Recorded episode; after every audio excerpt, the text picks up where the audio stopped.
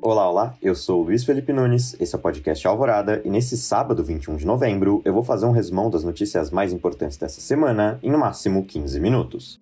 Covas e Boulos são os mais votados e vão para o segundo turno do pleito paulistano. Com o pleito do último domingo, foram confirmados os dois candidatos que disputarão o segundo turno em busca da prefeitura da cidade de São Paulo. O prefeito PSDBista Bruno Covas, que recebeu 32% dos votos válidos e venceu de forma inédita em todos os distritos da cidade, enfrentará no próximo dia 29 o candidato do PSOL, Guilherme Boulos, que recebeu 20% dos votos no pleito do último domingo. Em relação aos outros candidatos, Márcio França, do PSB, recebeu 13,6% dos votos. Celso Russomano, do Republicanos, 10,5%. Arthur Mamãe Falei, do Patriotas, 9,8%. E Gilmar Tato, do PT, recebeu 8,7% dos votos. Os demais receberam entre 0 e 1,8%, caso da candidata Joyce Hasselman, do PSL. A abstenção foi de 29,3%. A disputa pelo segundo turno já começou e Covas e Bolos já debateram duas vezes, uma na CNN e outra na Band. O prefeito apostou em pregar em Bolos a pecha de radical, já o psolista enfoque enfoque na relação de Covas com Dória, tentando ligá-lo com o presidente Bolsonaro. Segundo a última pesquisa Datafolha desta quinta, Covas tem 58% das intenções de votos válidos e Boulos tem 42%.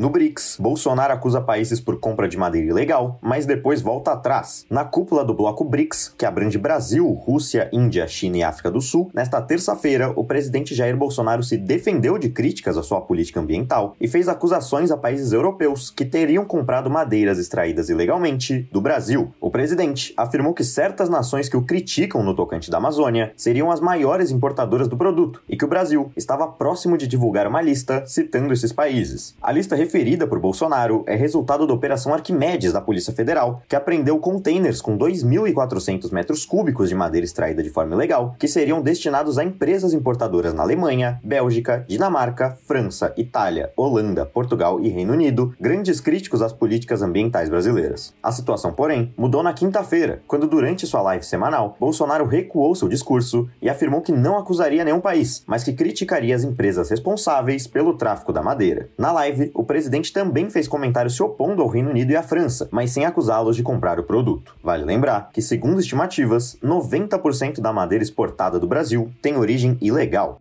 Presidente do Peru renuncia e país chega a três líderes em uma semana. O até então presidente peruano Manuel Merino, que havia assumido o cargo seis dias antes, renunciou à presidência no último domingo, dando lugar a Francisco Sagasti, o terceiro líder do país em uma semana e o quarto desde as últimas eleições em 2016. Merino, que assumiu após o impeachment de Martim Vizcarra por incapacidade moral, não suportou os protestos diários contra sua presidência, que deixaram dois mortos e centenas de feridos. Segundo pesquisas, Vizcarra contava com mais de 80 80% de apoio popular quando foi empichado. O presidente até tentou recorrer contra sua deposição, mas na quinta-feira, por quatro votos a três, o Tribunal Constitucional do Peru manteve o impeachment. Com isso, coube ao Congresso peruano escolher o novo presidente do país, que nomeou o congressista de 76 anos, Francisco Sagasti. Sagasti agora tem a missão de finalizar o mandato iniciado por PPK em 2016 e continuado por Vizcarra e Merino, além de comandar o país até as eleições presidenciais de 11 de abril de 2021. Etiópia vive instabilidade e estado de pré-guerra civil. Desde a última semana, a Etiópia se encontra em estado de guerra entre o governo central, do primeiro-ministro e Nobel da Paz Abiy Ahmed, e a região de Tigray, opositor ao governo. A situação começou ainda no ano passado, quando Ahmed fez um governo de coalizão, unindo representantes de quatro das cinco regiões da Etiópia. A única divergência foi dos Tigrais, que governaram o país de 91 a 2018 e apontaram que Ahmed estava concentrando poder. A situação se agravou quando, em setembro, a região Tigray realizou eleições para governador, sem o consentimento do governo central. Em resposta, Ahmed cortou as linhas telefônicas do local e o acesso à internet, e na semana passada acusou sem provas os Tigray de realizarem um ataque contra sua autoridade ao tentarem explodir um aeroporto localizado em uma região vizinha. Com isso, o governo central realizou durante a semana diversas ofensivas contra os Tigray, tomando duas cidades e atacando a capital do local, Mekelle. No momento, mais de 33 mil etíopes migraram para o Sudão para fugir do conflito. O primeiro-ministro se recusa até o momento a aceitar mediações externas.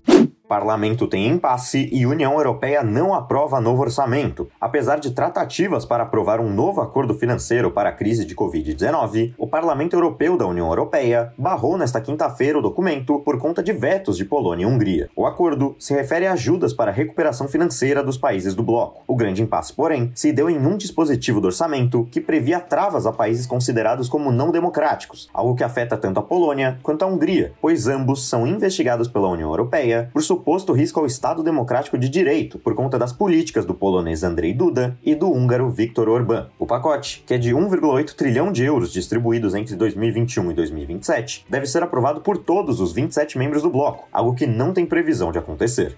São Paulo tem aumento de 18% nas internações por Covid-19 e vê risco de segunda onda. Após uma falha no sistema de postagem dos dados da Covid-19 na semana passada, o governo de São Paulo divulgou que houve mais 18% de crescimento no número de internações por conta da doença na última semana, seguido por um aumento de mais de 8% nos últimos sete dias. Os dados, segundo o secretário de Saúde estadual, Jean Gorenstein, se referem a hospitais tanto públicos quanto privados. De acordo com o secretário, a capital está com 43,5% 100% dos leitos cheios, já a Grande São Paulo tem 49,7% de lotação de leitos. Com o aumento, o governador João Dória baixou um decreto impedindo que os hospitais do estado marquem novas cirurgias eletivas que retirem leitos disponibilizados para pacientes com Covid. Segundo pesquisadores da Universidade de São Paulo, o Brasil estaria entrando em uma segunda onda de contágio do novo coronavírus. Porém, para o Ministério da Saúde, os dados ainda não são consistentes para se ter certeza de uma segunda onda.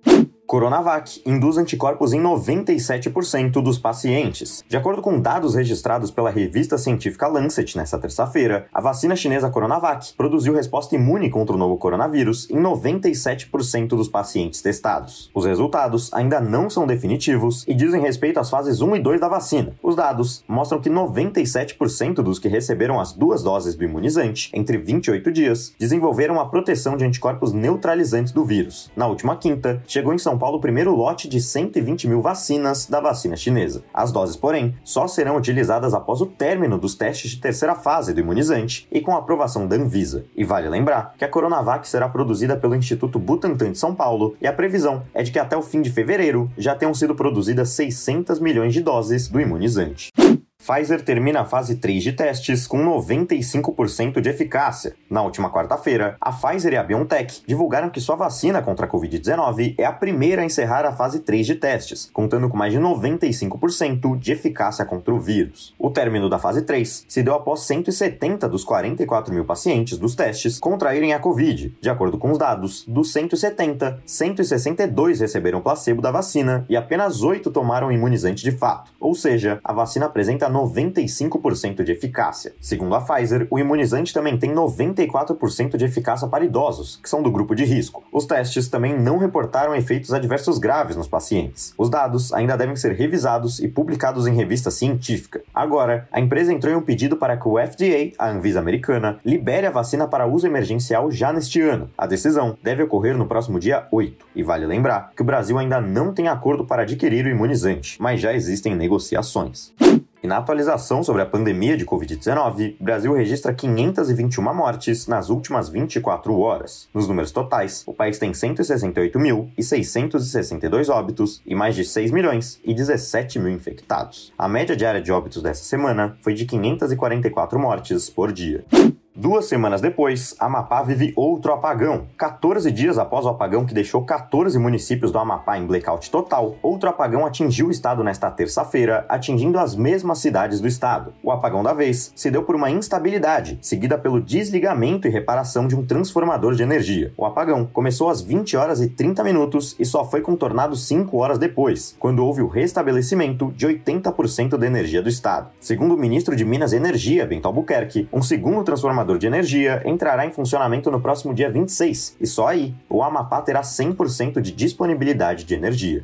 Homem negro é espancado até a morte em Carrefour de Porto Alegre. Na noite desta quinta-feira, véspera do Dia da Consciência Negra, João Alberto, um homem de 40 anos e negro, foi espancado até a morte por dois seguranças do supermercado Carrefour, em Porto Alegre. O caso foi revelado após um vídeo do assassinato ser postado nas redes sociais. Segundo a delegada Nadine Alfor, chefe da polícia porto-alegrense, há indícios de que os dois seguranças do mercado espancaram João Alberto por 10 minutos, até que o mataram por asfixia. Ainda segundo Nadine, as agressões ocorreram após um desentendimento desentendimento entre Beto, apelido da vítima, e uma funcionária do Carrefour, seguido por um empurrão de Beto em um dos seguranças. Os seguranças foram presos em flagrante e responderam por homicídio triplamente qualificado. Porém, não consta no momento acusação de racismo no caso. Na sexta-feira, dia da consciência negra, diversos protestos ocorreram em todo o Brasil contra a violência sistemática contra pessoas negras. A maioria das manifestações foi pacífica, porém, em São Paulo e em Porto Alegre, manifestantes chegaram a invadir redes do Carrefour e até atear fogo no local. E é sempre válido lembrar que no Brasil, uma pessoa negra é assassinada a cada 23 minutos.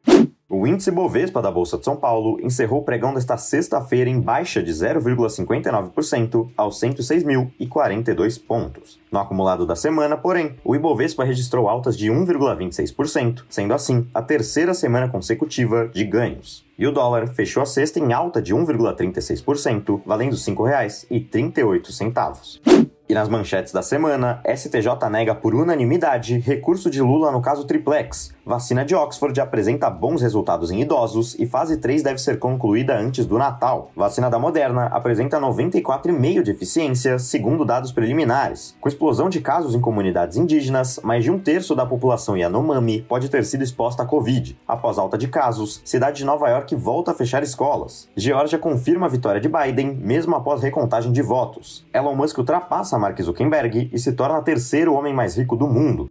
E esse foi a Alvorada de hoje. O programa vai ao ar aos sábados. Eu sou o Luiz Felipe Nunes. Se quiser me encontrar no Instagram, é underline Lipe, underline Nunes. E por aqui, eu basicamente faço tudo, desde a pauta até a edição. Uma boa semana a todos e até o próximo Alvorada.